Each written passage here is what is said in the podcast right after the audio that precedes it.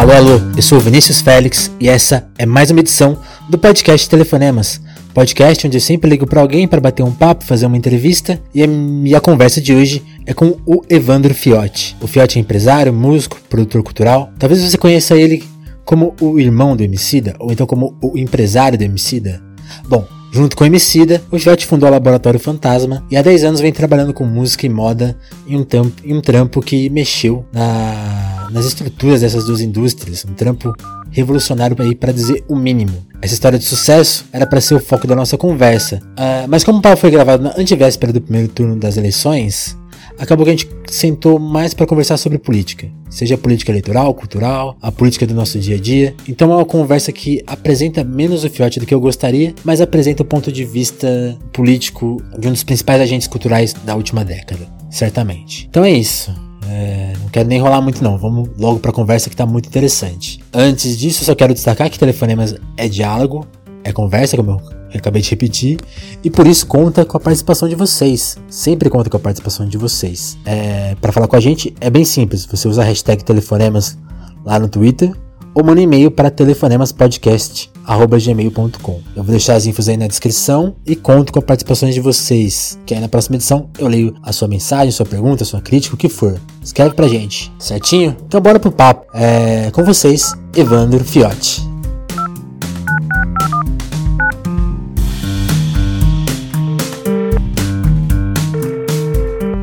Está com as eleições aí para acontecerem. Você tá super ativo escrevendo sobre. Eu queria não falar exatamente de, de, política eleitoral, talvez, mas de perspectiva, assim, sabe? Que você trouxesse sua perspectiva. Você tá trabalhando bastante, você falou, mas seu trabalho envolve falar com muita gente, andar bastante por aí. O que, que você tá sentindo, assim, nas conversas das pessoas? Qual que é o clima aí do momento? Uhum. Eu acho que o clima ele vem acompanhando um pouco é, esse, esse disparate que o Brasil teve nos últimos, pelo menos, cinco anos aí, né, desde as manifestações confusas de 2013, que nasce com uma pauta legítima, da sociedade cobrando uhum. o governo por questões justas, mas que de certa forma os meios de comunicação conseguem se apropriar desse discurso e colocar mais uma vez é, o povo contra o povo, e de certa forma isso foi avançando de uma maneira é, não, não racional por parte da população, né, que foi sendo conduzida por esse processo. E hoje, e isso depois culminou numa eleição de 2014 já bem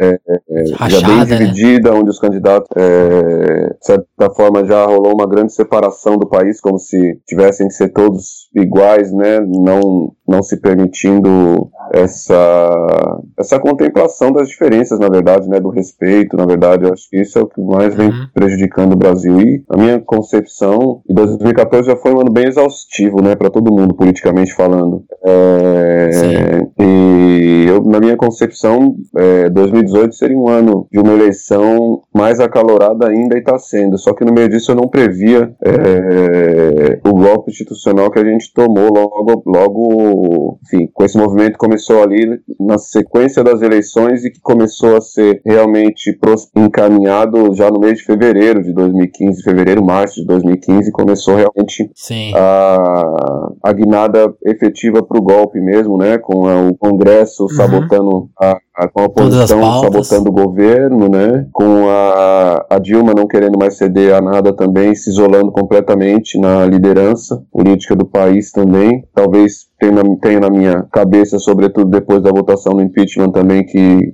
essa situação também foi uma situação onde ficou insustentável até para ela, no sentido de ceder aos, aos conchavos dos políticos todos envolvidos em caso, caso de corrupção, né, que, sim, que sim. foi depois desvendado muita coisa na sequência. Então, eu acho que o Brasil hoje, ele, basicamente, enquanto, enquanto ser humano, as pessoas, né, nós enquanto brasileiros, é, no meu jeito de ver, estamos há cinco anos, quatro, quatro anos aí, eu diria que 2014 para cá foi mais complexo. Eu diria quatro anos extremamente pesados e quase que é, muitas horas perdidas em cima desse tema, e na verdade a decisão que a gente. Uhum. Acho que existe uma obrigação de acompanhamento político, um acompanhamento das pautas, isso é legítimo, é obrigação da sociedade, mas ao mesmo tempo o fato de não terem respeitado a vontade da maioria da população brasileira é, também colocou a gente numa situação onde a gente está há quatro anos discutindo política exaustivamente sobre uma situação a qual a gente já tinha escolhido qualquer rumo que a gente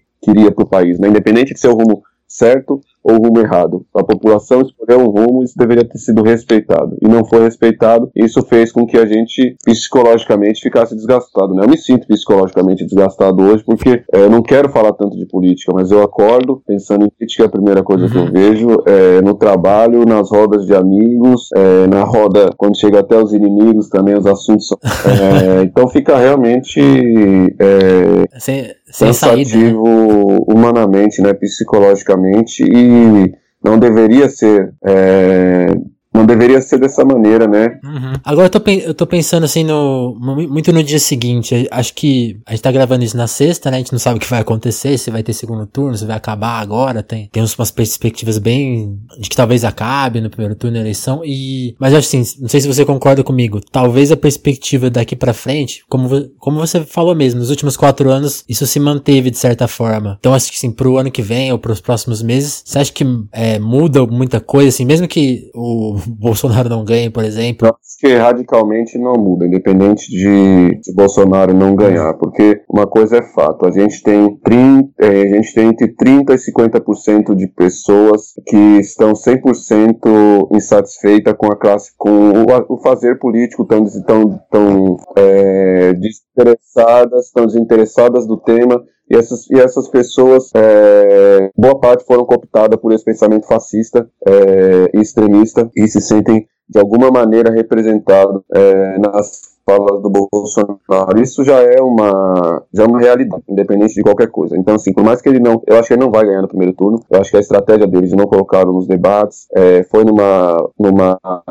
numa certa maneira para poupar a imagem dele pela ignorância dele mesmo, né, de não estar preparado para assumir um cargo como esse. Mas eu acho que isso realmente, de certa forma, vem dando certo porque os eleitores dele, as pessoas que estão decididas a votar nele, é, não estão a fim de raciocinar também é, sobre o que seria melhor uhum. para todos. Então, assim, ele ganhando, a gente vai ter um país dividido porque a gente tem também quase 50% de pessoas que não querem que ele assuma o poder. Para mim isso é claro. Só que são pessoas que têm, é, vão respeitar mais a medida, o caminho democrático, né? Ele perdendo, é, a gente ainda tem aí também quase 50%, né? Que a gente fala que, sei lá, hoje ele está com 30 e poucos de intenção de voto, mas tem os brancos, os nulos e os, e os, e os eleitores dos outros candidatos também que não se sentiriam representados sim, pela sim. pauta dele. Então, o país realmente está 100% dividido. Então, isso não vai ser resolvido da noite para o dia, né? Eu acho que eu imagino que o espero, né, que o Brasil volte a, a imagino que o Brasil volte a prosperar. Eu acho que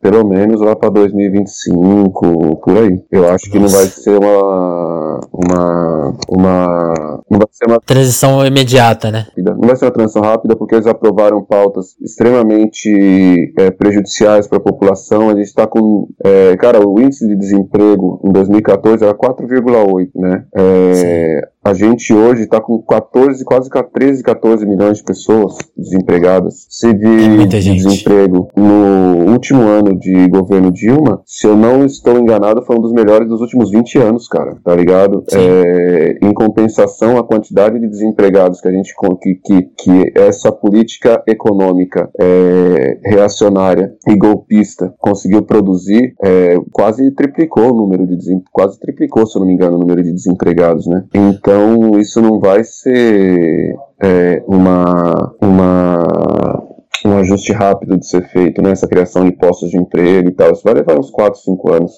E confunde assim, né? Porque o emprego formal meio que. São várias crises ao mesmo tempo, né? É muito complicado. É, eu particularmente isso, né? acho que a reforma trabalhista é necessária assim, mas não desse jeito, entendeu? Sim, ela teria que modernizar, né? Não regredir. É, modernizar no sentido de que também, assim, eu não sou é, desse lado do PT, por exemplo, dos sindicalistas, eu discordo frontalmente, tá ligado? Eu acho que uhum. é, a, as relações de trabalho mudaram dos anos 80 para 2017, 2018, tá ligado? As relações de trabalho mudaram. Sim. Tem pessoas que gostam realmente de trabalhar home office. Tem pessoa que não quer ser CLT, que prefere ser é, contratado terceirizado mesmo. Eu sou empresário, eu sei disso, tá ligado? É, Sim, esse é o seu dia a dia, né? Não, e tem, e tem, e o que é pior para mim, tem muito sindicato, é, enquanto hum. empresário você diz, tem muito sindicato que a gente necessita é, conversar para fechar acordos para contratar as pessoas, e eles nem atendem. E aí o que é pior de tudo para mim, que aí é que eu não defendo mesmo essa, essa, esse pensamento, sobretudo de parte da, da esquerda do PT. É, os sindicatos, na verdade, eles deveriam ser pagos pelos colaboradores é, se eles quisessem pagar, e não como obrigatoriedade, entendeu? Eu, eu, discordo um pouco desse, dessa linha de, de raciocínio hoje, né? Eu acho que no passado ela já foi essencial, mas eu acho que hoje as relações de, de trabalho, elas mudaram, mas daí também a você fazer uma reforma é, trabalhista que basicamente coloca o Brasil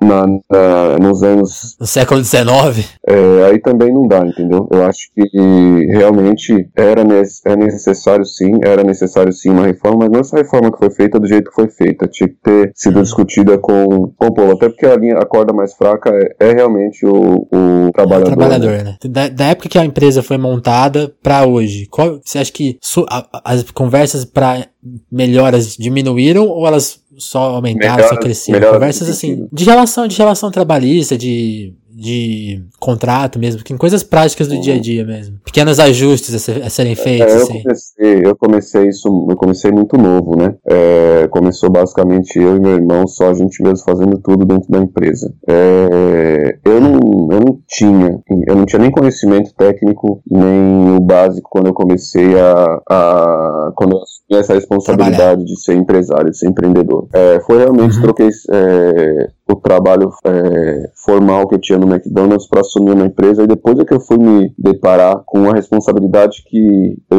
tinha adquirido e foi quando eu falei pro Leandro, tipo, ó, cara, eu vou ter que parar de fazer música agora porque não vai dar conta de tomar conta de tudo isso, né? E as coisas foram se moldando, né? E eu acho que o, o auge, assim, econômico do Brasil nesses últimos governos do PT aí foram ali 2011, 2012, sabe? Eu acho que ali foi o, Sim o auge, porque tinha tido um grande trabalho do Lula de regularizar muitos postos de trabalho, a criação da meia, a junção dos impostos que vem lá de trás já, mas que foi oficializada, se eu não me engano, no governo dele com a questão do Simples Nacional. Então, quando eles falam é, dessas criações de postos de trabalho, na verdade, o que aconteceu no Brasil, teve sim criação de emprego, porque, enfim, criaram muitas universidades, é, institutos federais, mas teve também é, uma regularização das pessoas que exerciam, não existiam para o sistema, não recolhiam imposto, que passaram a existir, né? Porque as pessoas isso, estavam no limbo, né? No sentido de não ser profissional CLT, mas também não ser é, um empreendedor, né? A gente está falando aí dos microempreendedores, uhum. das é, micro e pequenas empresas, né? Micro e pequenos prestadores de serviço que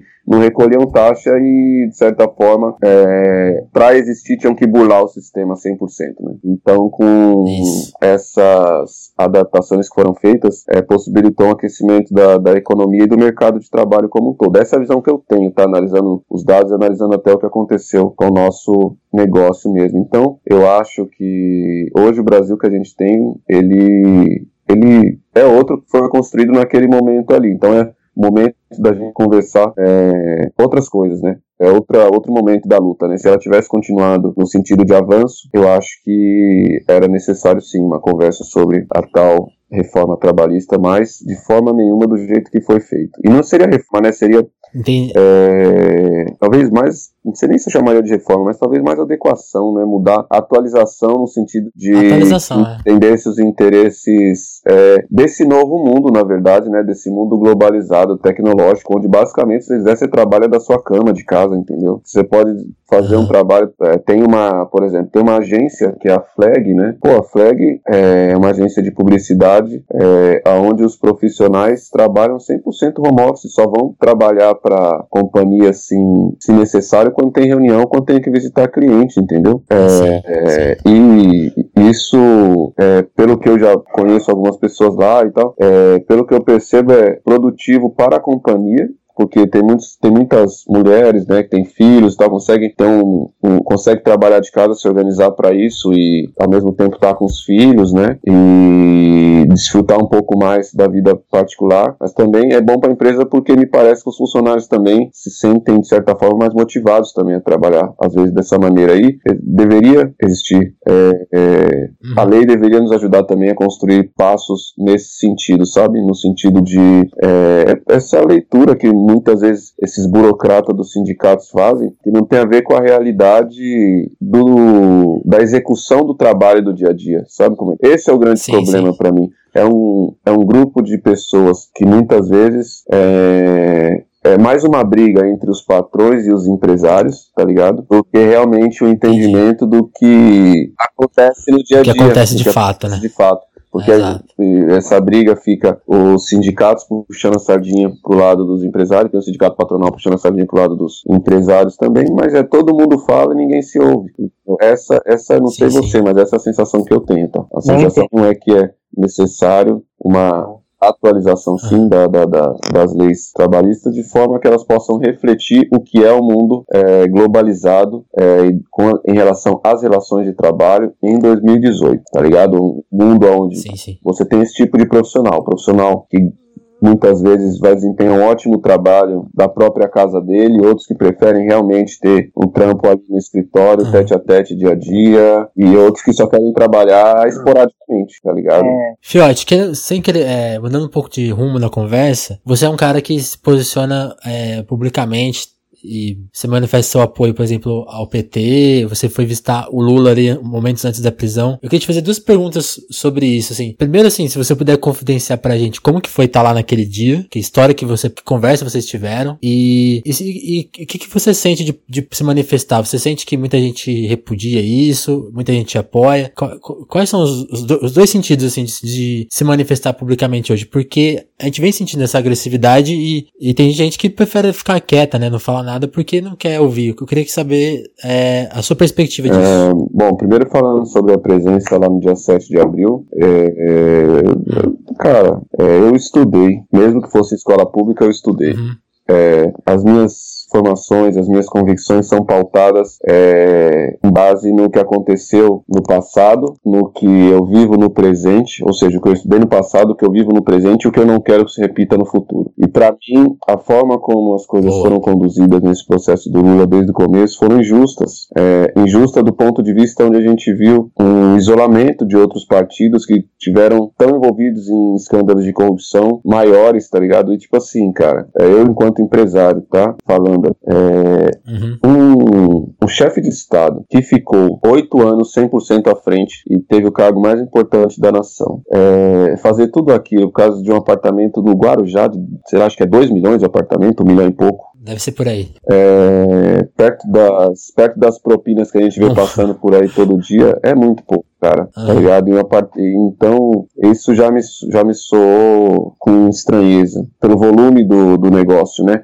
E depois, a forma também como o Moro, o Moro tocou o processo como um todo, né? Sem ter nenhuma prova cabível até hoje, né? A escritura não está no nome de nenhum familiar do Lula. É, o processo que ele montou não se sustenta, tá ligado? E você vê, e você vê que faz parte de um roteiro, né? No sentido daquela eleição 100% polarizada de 2014. Primeiro assim, 2013, é, onde rolou aquelas, rolaram aquelas manifestações, aí você tem a, a conversão da pauta dos 20 centavos para uma insatisfação política geral da sociedade é, e uma, Sim. uma ignorância no sentido de quem eram os responsáveis pelo que acontecia naquele momento, né? Aí você vê o discurso da quando a Dilma assume a frente, pede aquele discurso emergencial na televisão, ela vai lá e responde exatamente com as pautas, com os anseios do que a população gostaria de ouvir, só que a mídia manipula aquilo e transforma aquilo é, numa coisa é, completamente contra o, o, governo e coloca a população contra o governo ali, né? E aí o que uhum. acontece dali em diante é uma eleição de 2014 100% polarizada, é uma direita que não conseguiu ganhar no voto para ter a liderança do país, né?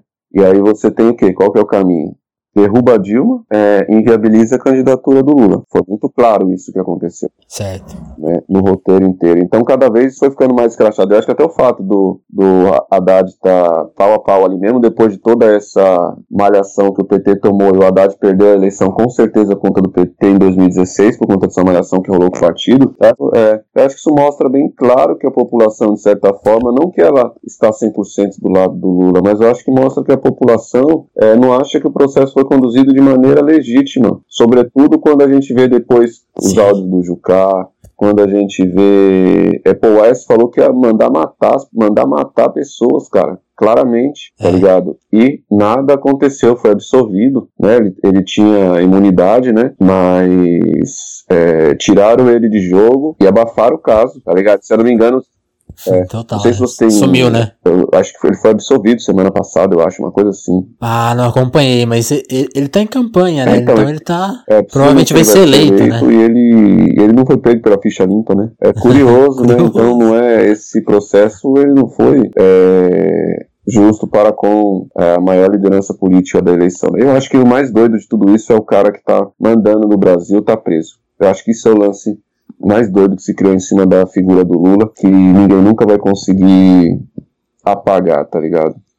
É, ele não criou isso, ele criou isso com uma relação com o povo que nenhum outro político tem. Nenhum outro conseguiu construir uma história de veracidade tão forte, tão verdadeira quanto a dele. Então, independente de qualquer coisa, isso, isso deve ser respeitado, tá ligado? Porque o objetivo dos caras era prendê-lo e tirá-lo da eleição. Beleza, conseguiram e a culpa ainda continua sendo do cara, tá Se ligado? Aconteça então, que acontecer, ele, ele, As pesquisas indicavam que ele ia ganhar, né? Então, tão é... incompetente, mas tão incompetente que nem roubando eles conseguiram, eles tocaram fogo no país, claro. Tanto que a gente. Tanto que eles criaram esse monstro que é o Bolsonaro, né? Pra mim, isso é o. é o. é o pior de tudo. E isso fica muito. Fica muito claro que as pessoas perceberam o roteiro do golpe quando você vê que o, o Geraldo Alckmin, por exemplo, nem sobe nem desce, ou seja, ele tá, ele é um zero à esquerda para a população, tá ligado? E quando você vê que Sim. o PT, que era o partido que era ter mais sido prejudicado pelo golpe institucional, é o país que está indo aí para uma possivelmente quinto mandato. Se não for, tá perto de ir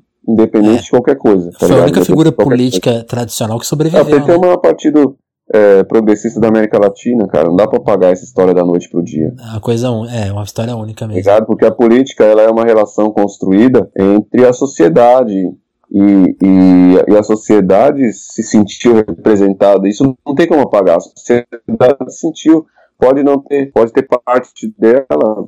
Uma coisa é fato, eles foram reeleitos quatro vezes, tá ligado? Sim. Foram reeleitos quatro vezes. Esse elo foi construído, tá ligado? Então, existem boa parcela da população que continua se sentindo representado pelo que foi construído e quer que esse projeto é, retorne ao poder e mesmo depois de porque assim o PSDB não sofreu nem 1% é, de perseguição que o Partido dos Trabalhadores sofreu. E ruiu, né? Né? Sofreu 1% e ruiu. Então, exato, e ruiu. Sabe por que ruiu? Porque ele, é, no roteiro que eles eles esqueceram que tinha uma eleição logo ali na frente. Não, não, aliás, não esqueceram, na verdade. que eles acreditavam é que as candidaturas de centro e direita iriam é, crescer com, com, o, com o roteiro que eles traçaram. Mas a, aconteceu exatamente o contrário. É, porque possivelmente, na minha cabeça, é, eu acho que essa eleição, se não tivesse sido interrompida em 2016, eu acho que ia, tinha uma grande chance de ser sim PSDB para voltar uhum. a governar o país. Eu acredito uhum. que ou ia ser o PSDB, eu acho que a Marina não cresceria, mas eu acho que o Alckmin ia ter grande, grande força de ganhar essa eleição se não fosse isso. Porque muita gente já não queria que o PT voltasse, muita gente até progressista, e eu me incluo dentro dessas pessoas. É, eu possivelmente só votaria no Alckmin se fosse o segundo turno, a depender contra quem fosse no primeiro turno, jamais, que eu não me sinto representado pelas pautas deles. Mas ao mesmo tempo, uma coisa é fato, eu não iria votar no Lula. Entendi. Tá ligado? Porque possivelmente quem iria sair ia ser o Haddad. Talvez fosse o Haddad eu votasse nele. É, mas a chance da, da gente não votar no Lula, de muita gente da esquerda não votar Lula, era grande. E eu acho que também eles iam ter construído uma narrativa mais, é, mais verídica, né? O Alckmin ia sair, talvez, com a mesma, o mesmo índice de aproveitamento que ele de aproveitamento, o mesmo índice de aceitação que ele tinha em São Paulo, né, que era grande, porque São Paulo é bem reacionário. Isso num cenário sem golpe, né? Você tá falando, né? É, eu acho que no cenário sem golpe tinha uma grande chance da gente ter, da gente não, deles terem, é, deles vencerem essa eleição. Porque eu acho que o Bolsonaro não ia crescer tanto porque esse discurso fascista foi construído em cima do golpe, sabe? E, e, o fato do PSDB ter entrado, pode ver agora o discurso do Alckmin nessa, nos debates, ter sido até um discurso progressista, cara. Exato. Algumas vezes. Só que ele tá completamente deslegitimado. O próprio filho do Bolsonaro outro dia tweetou pra ele lá quando, ele, quando o Bolsonaro falou que se ele não ganhasse no primeiro turno, as eleições iam ser fraudulentas. O, o Alckmin se posicionou e o, Bolso, e o filho do Bolsonaro, em sequência, pegou o comentário do Alckmin e falou: quer dizer então que 2014 é, vocês acreditaram que foi, ou seja, porque te beneficiou naquele momento, foi, agora não é? Explica isso então.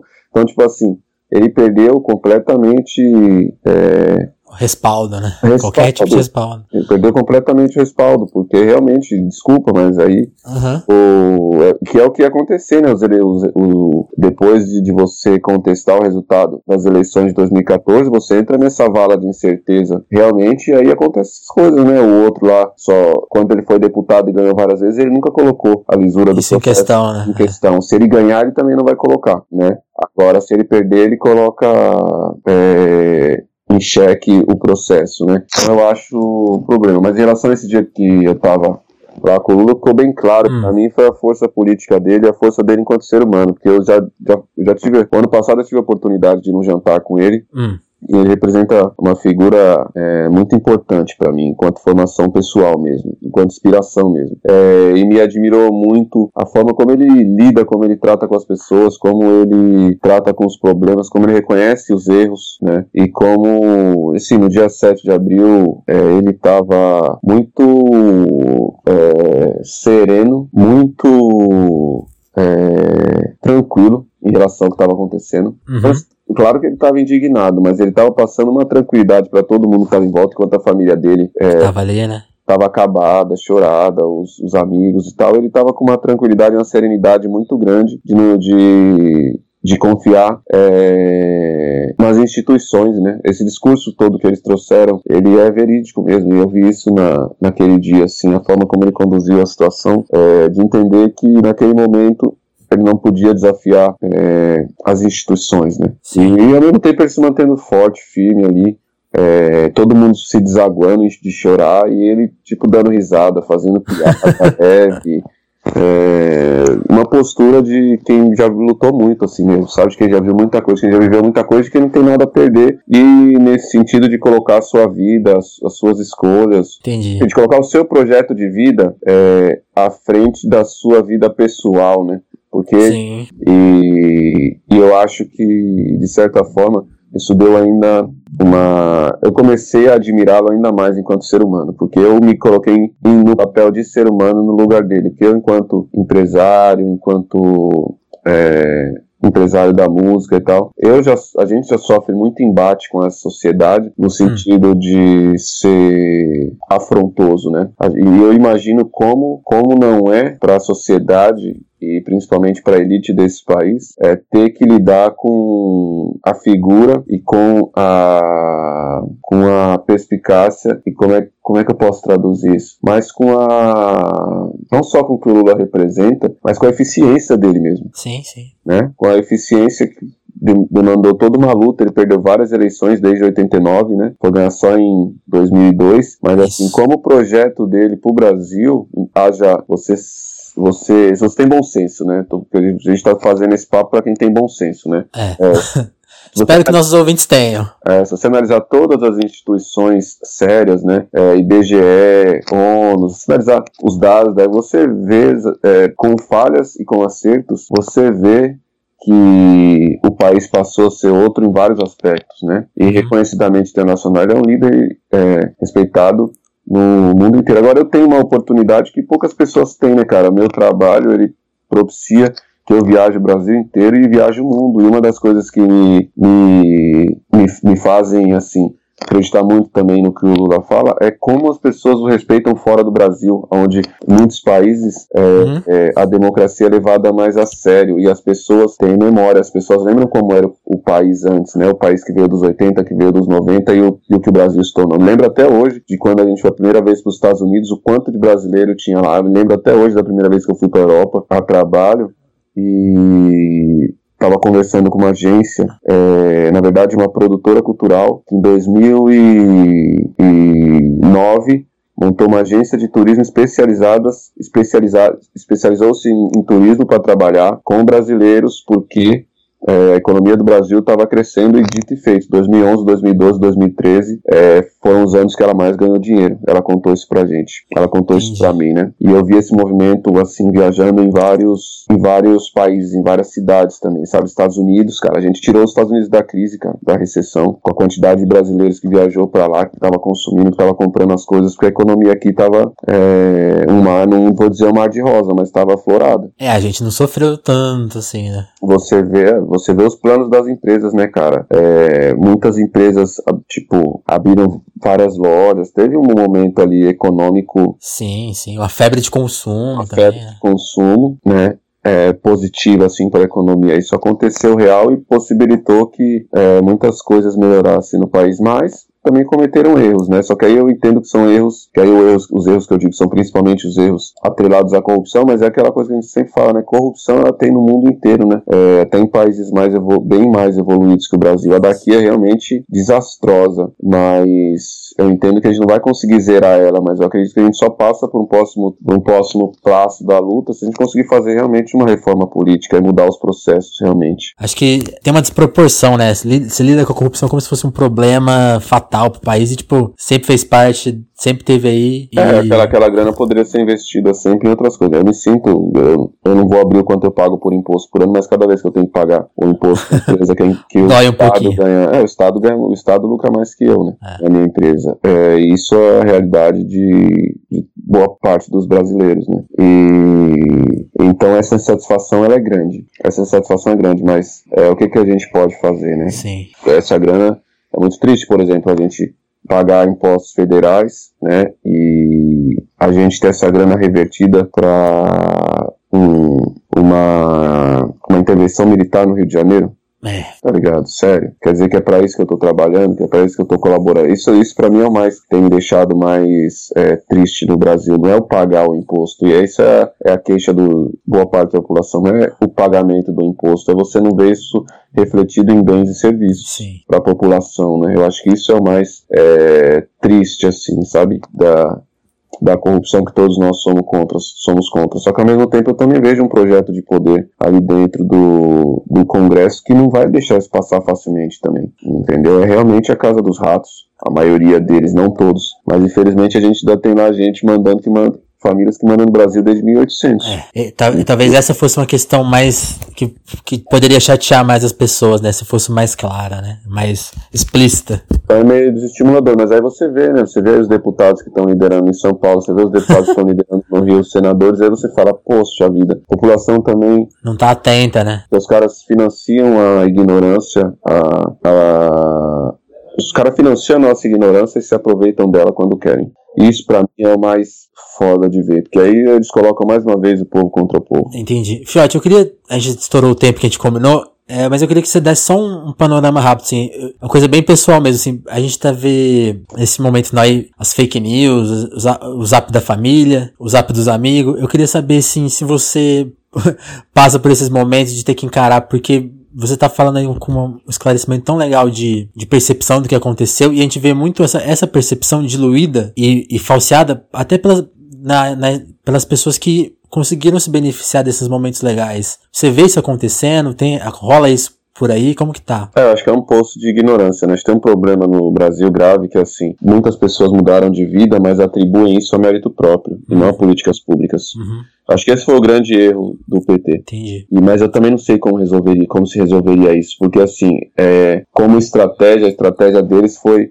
oxigenar a economia e dar poder de consumo para as famílias, né? Enquanto estratégia, eu entendo que isso foi acertado, mas é, faltou e não foi e não foi também falta de investimento em educação, porque investimento na educação aconteceu, ele aconteceu, mas de certa forma é, as pessoas passaram, essa geração, principalmente anos 2000, que é o que a gente vê agora, tem muita gente que da, dessa não a juventude toda, mas parte da juventude que volta no Bolsonaro é dessa geração dos 2000 que conheceu outro Brasil já. Parte dessa geração não conheceu o Brasil que a gente conheceu, né? E eu acho que, de certa forma, é, eles partem de um, de, um, de um patamar, de um país que já é outro. É. Eu acho que isso traz uma certa. Qual seria a palavra? Prejudica a leitura, né? É, um certo pensamento de que. De que as coisas pioraram muito, né? É, de que o lugar que a gente estava era o pior que a gente já esteve. Eu acho que as coisas vão evoluindo, sabe? Uhum. É, e nesse sentido, até Fernando Henrique mesmo, mesmo não gostando dele, ele cometeu erros, mas acertou muito também, né? É, o próprio Lula cometeu erros, mas acertou muito Sim, é. É, na, na, na, nas políticas que ele se propôs a fazer, no que o povo elegeu para fazer, ele acertou muito. E eu acho que grande problema, até que foi o que desencadeou no, no, no golpe mesmo, é, foi uma. O problema acho que foi bastante a classe média, né, cara? A elite, sim, que influenciou o pensamento dos, dos mais pobres da classe média, mas principalmente da classe média, porque a classe média começou a entender a sua evolução, o seu progresso, como um progresso pessoal é, de esforço próprio, né? E não como políticas públicas que ajudaram a chegar nesse lugar. Então é como se eu, é, a partir do momento que eu. E a gente vê muito isso, né? Em jogador de futebol, muitas vezes em pessoas da, da área do entretenimento e tal, é, de vários setores, assim de pessoas que você vê que ascenderam socialmente começam a comprar ideologia só da elite, né, cara? Porque é mais cômodo financeiramente falando fazer isso, né? Entendi. Então o Brasil tem esse problema é, social para corrigir que é grave, mas que depende do entendimento é, de todos. Eu hoje eu hoje sou classe média. Uhum. Né? Isso tem a ver com, é, com vários fatores. Tem a ver com o momento que a minha geração viveu, tem, tem a ver com as políticas públicas que foram criadas na minha geração, tem a ver com toda a revolução tecnológica que aconteceu. É, a história de vocês é, é isso. Tem a ver com o meu esforço próprio também, mas o meu esforço próprio, é, ele não é... A força total, né? Única, ele não é a única justificativa pro, pro avanço é, econômico e pessoal que eu tive, né, enquanto empresário. Não é só... Não, não posso resumir só isso. Teve muita gente que resumiu é, o seu o seu avanço a, a mérito próprio, né? E muita gente da, dessa dita nova classe média, né? Que surgiu a classe que, quando eu estava na escola, se falava muito, surgimento da classe C. É, era o papo, né? E eu acho que parte dessas pessoas são responsáveis é, pelo que aconteceu por, é, por injustiça mesmo, né? Essa coisa de, de, de você não reconhecer que é, é uma comunidade, né? É uma, é uma é uma série de fatores que, que possibilitam uma pessoa ter sucesso, né? Claro que tem o seu trabalho também, uhum. mas tem uma série de fatores. E o Brasil e a sociedade, o Estado brasileiro passou por uma transformação que possibilitou é, esse, essa oxigenação, essa mudança na pirâmide social, de certa forma. E mais, essas pessoas, quando parte dessas pessoas também, quando atingiram esse, esse resultado, também começaram a comprar ideologia. Abandonaram, né? É, começaram a comprar ideologia é, de classes sociais mais abastadas, né? Comprar a ideia do patrão ao invés de querer puxar mais gente é, com a mesma origem que a, que a delas, né? Então essa pequena mudança que rolou na pirâmide social do Brasil já foi uma mudança que a gente já sentiu assim na pele do como é, o projeto de não educação, o projeto de fome, o projeto de pobreza, ele é um projeto do Brasil mesmo. Uhum. As pessoas se manterem onde estão caladas, morrendo, os nós negros sendo mortos e por aí vai. Né? Então, isso é o mais triste desse, desse momento que a gente vive assim, mas ao mesmo tempo você vê essa resposta aí também das pessoas sim, sim. mais, pobre na, mais pobres nas urnas também, né, cara, que é, é isso que eu te falei ali atrás, é inexplicável essa volta que o PT deu, inexplicável, é... inexplicável se você não analisar os...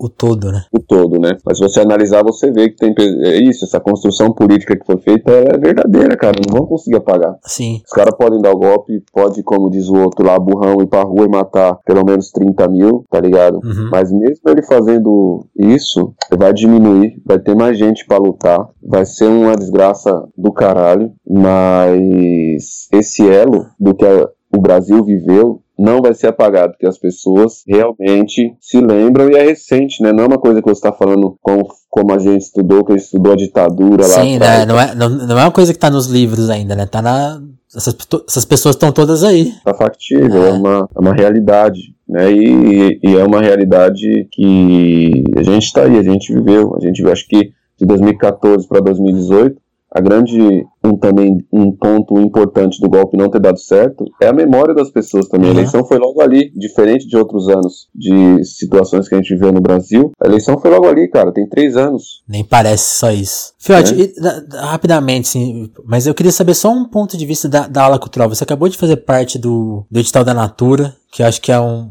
tem um trabalho sério ali de usar, que a empresa usa uh, as políticas públicas para fomentar diversos projetos, né? Ajudar, acho que foram mais de 50 projetos nesse edital. Você ah. acha que nessa briga cultural, que é uma das alas desse, dessa ala reacionária, de acabar com esses privilégios, essas coisas, esse, esse papo, né, anticultural. Você vê as pessoas conversando sobre isso, tem, tem um, algum medo de, de, de, de, das pessoas irem na intenção de prejudicar esses projetos que foram criados, assim, no futuro? Ah, mas com certeza, com certeza. Se eu... Bom, é, é, essa semana mesmo eu tava falando, esse ano já teve vários, por exemplo, cinema no, cinema no Brasil, hum. hoje, ele não é ainda autossustentável, né? Sim. Infelizmente. Então, sem essas políticas públicas, só que ao mesmo tempo a indústria do cinema cresceu muito na época dos governos do PT. É. Foi criada a Ancine, que é uma coisa que a gente estava discutindo para a regularização também da, da, da cadeia produtiva musical, que seria incrível, entendeu? Porque a gente não tem números da cadeia musical palpáveis, sacou? Tem, tem um senso. Exato, tem muita gente na ilegalidade, é um mercado muito informal, porque é isso, não existe lei, leis próprias trabalhistas para nosso setor. Era um passo a ser dado, né? É, não existem. Então a gente não consegue, é uma, uma é uma grande incerteza para o mercado, mas que prejudica a nação também, né? Então a gente estava caminhando nesse sentido, a questão do, do da, da, dos direitos autorais também, que tá, tinha uma pauta interessante também em curso, tudo isso foi parado. E tudo isso já foi parado, então a intenção é, dos caras é realmente. Porque assim, se você, uma nação sem cultura e sem educação, cara, você faz o que você quer, né? É isso que os caras querem. Uhum. E a cultura leva as pessoas a pensar, leva as pessoas a. É, é um elemento essencial da, da, da, vida do ser humano. Só que é, as pessoas têm transformado os agentes culturais, os artistas, em bandidos, tá ligado? E, pô, isso é muito triste do Brasil, na verdade, muito triste. Isso tem sido discutido sim, é, só nesses últimos três anos, três, quatro anos aí, já foi brutal. Tipo assim, muitos festivais independentes que acenderam na era é, Lula por conta. É, a Petrobras viviam anos é, ótimos, né? Então financiava-se muitos festivais através das leis de incentivos, uhum. né? Festivais independentes, isso, isso oxigenava a cadeia produtiva musical de uma maneira incrível, né? Os festivais estão, muitos festivais independentes fecharam, muitos faliram, muitas das pessoas que estão têm feito festivais estão endividadas com dívida de 300, 200, 400 mil. Nossa, velho. Tá ligado? Não tem como produzir cultura nesse, tipo assim, uhum. o, o falando da música especificamente, é, existe toda a corrupção que tem as rádios, as TVs e tal. Ainda assim, quase, sei lá, acho que 80% do mercado hoje é de um gênero só, monotemático, que é o sertanejo, tá ligado? Uhum. É, todos os outros. Até a MPB tá morrendo, cara. Tem se revelado poucos artistas de, de música, vamos dizer, da dita música popular brasileira é, e, e, os gêneros aos quais a gente faz parte, né, que são os gêneros periféricos, é, embora você tenha aí o funk contraversor, né, nesse cenário todo rap também crescendo, Sim. ainda assim os espaços é, são muito pequenos, então a economia que a gente é, movimenta ainda é muito pequena comparada ao sertanejo, comparada ao outro Então assim, a gente não consegue ter uma indústria 100% viável com os valores que a gente precisa, é, que a gente pauta, né, de transformação social, sem um incentivo cultural também por parte do Estado, incentivos através de leis que a gente possibilite você é, levar shows para regiões periféricas, entendeu? Uhum. Pagando as pessoas, é, né, gerando, é, fazendo a economia circular. Digo, sim, gera, gera é, empregos, né? Gera empregos em vários é, graus. Sim, a gente também quando vai fazer. E é isso que acontece, é você acaba, tipo assim, não vai acabar a cultura, mas ela vai ser mais elitizada do que ela é. Então só vai quem vai consumir? A elite é onde você vai ver show. Credit Carral, só, só quem tem dinheiro para ir no Credit Carral é que vai ver show. O que que vai acabar? Vai acabar show em praça pública, vai acabar show nas periferias, é isso que vai acabar. É. Tá ligado? É isso que vai acabar. E aí o que que acontece? Você tira a grana da educação, você corta é, grana da cultura, você diminui a, a importância da cultura para a nação e você é, abo, é, aborrece, é, emburrece as pessoas. E aí você se aproveita desse emborrecimento para o seu projeto de poder. Esse é o grande projeto do Brasil desde 1500, tá ligado? E a dificuldade para quebrar essa barreira é, é, se não é a mesma, continua muito parecida, né? Tem que comunicar as pessoas. É, é, é a briga de vocês aí, por exemplo, né? Continua sendo a mesma. Nem o. Porra, olha, e a gente tá num momento tão ignorante, mas tipo assim, nem quando São Paulo teve na gestão do Kassab, cara, ah. é, as coisas é, chegavam perto do que a gente tá vivendo agora. Ó, o Kassab, o Serra, tá ligado? É, foram políticos que, mesmo tendo uma política de extrema, de, de, de extrema direita, não, de direita, não deixaram é, de lado a pauta cultural. Sim, sim. Tá ligado?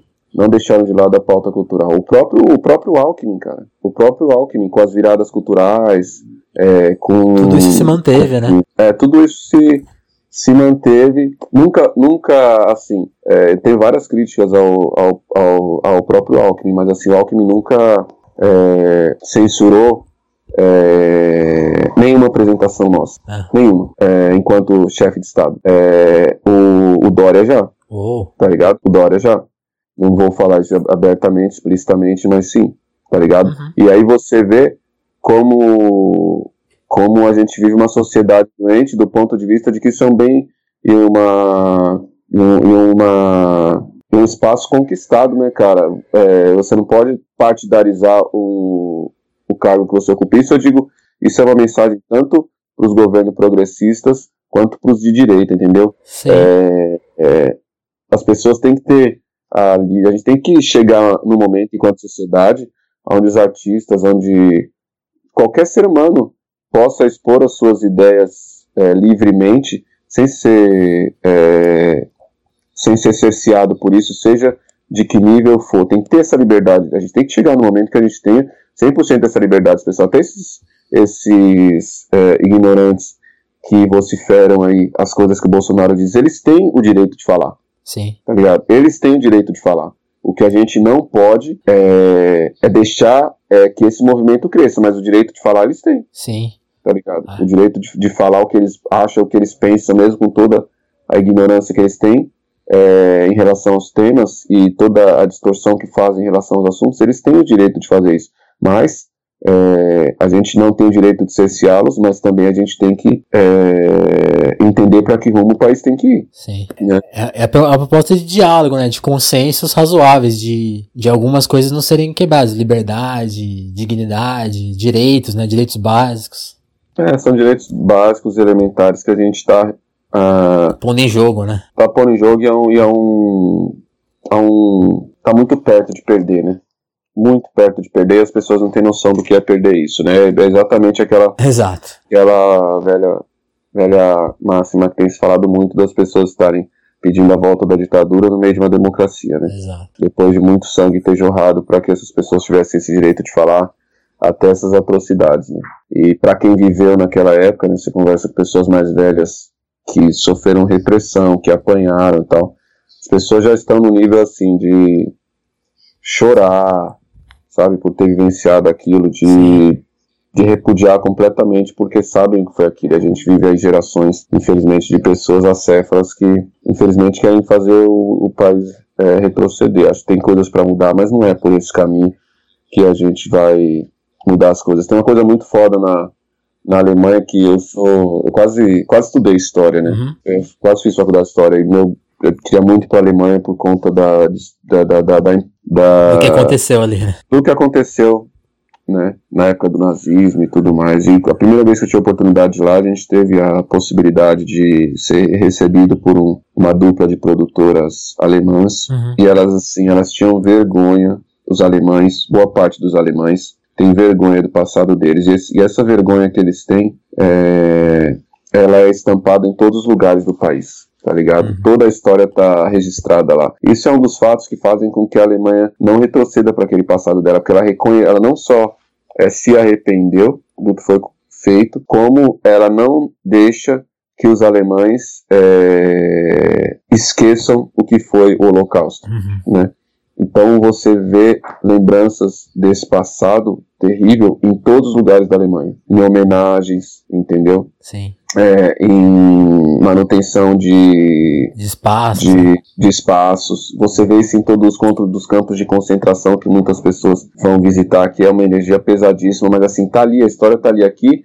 Cara, gente matou, é, os portugueses mataram milhões de índios, mataram milhões de, de africanos, escravizaram milhões e esse passado sempre foi renegado. Não, não se tem um museu sobre isso e, e por exemplo, o povo. Tá logo ali, né? É, e tá logo, tá logo ali. E, o e, a, e a ditadura, que, por exemplo, é, foi mais perto, se você for ver, o que é. tem de memória também é bem limitado, é né? Pouco. É muito pouco. É bem. A memória é pouco, você fala sobre isso na história, mas a memória e, e, e as pessoas que, que, que, que vivenciaram aquilo não querem voltar de jeito nenhum, mas ao mesmo tempo o Brasil também a sociedade brasileira está é, completamente é, a par dessas discussões, né? E não, e não, não consegue se.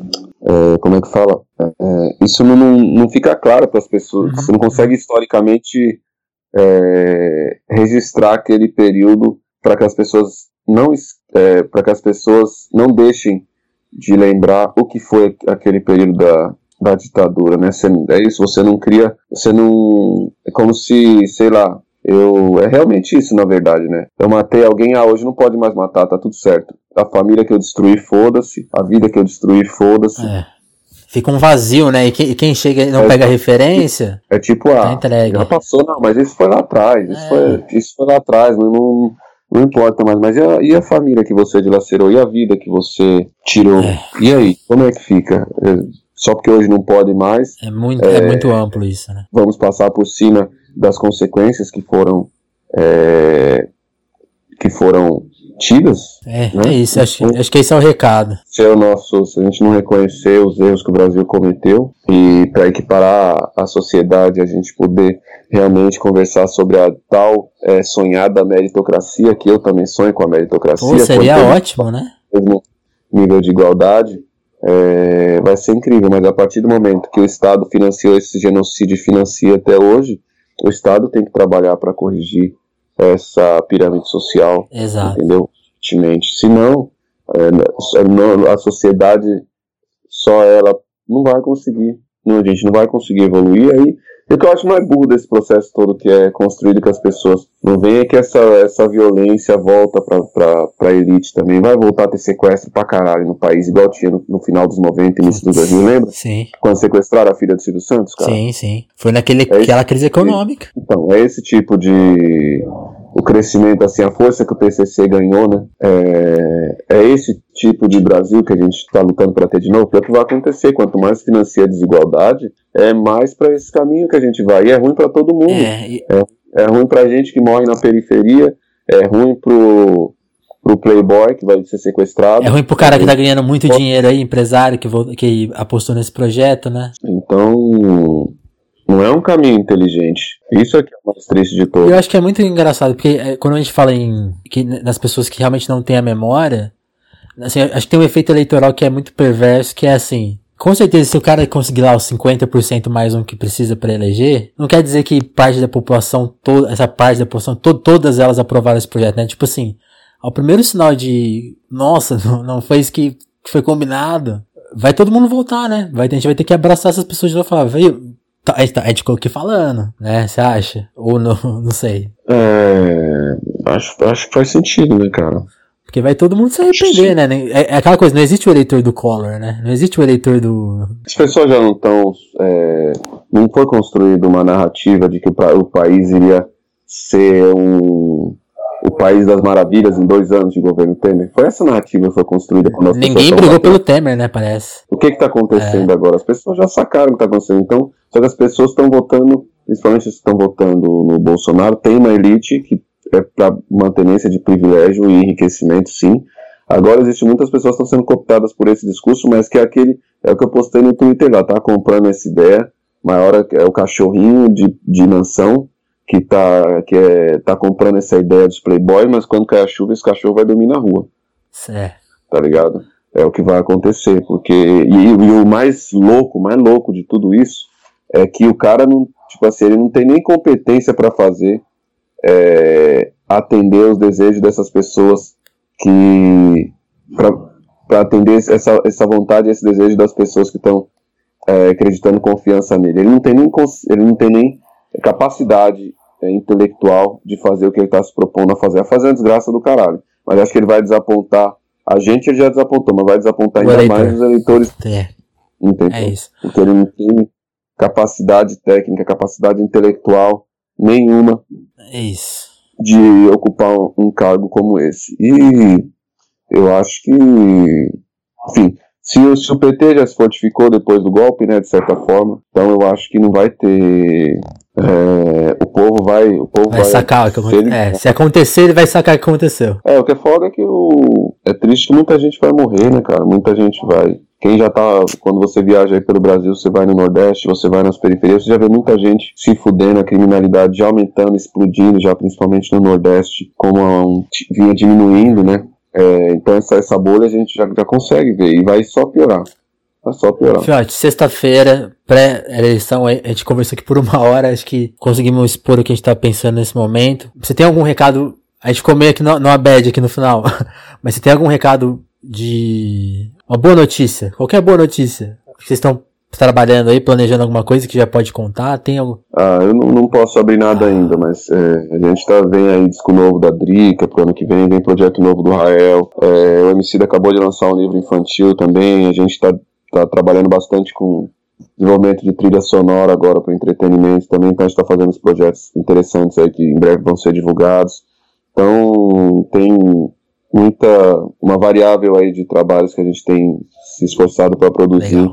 É, para as pessoas aí, para as pessoas que colocaram a gente nesse lugar e revelando novos artistas, novas pessoas, também novos projetos. Vamos, vamos continuar trabalhando até onde for possível. Massa, Fiote. Queria te agradecer pelo papo, por conversar com a gente aqui.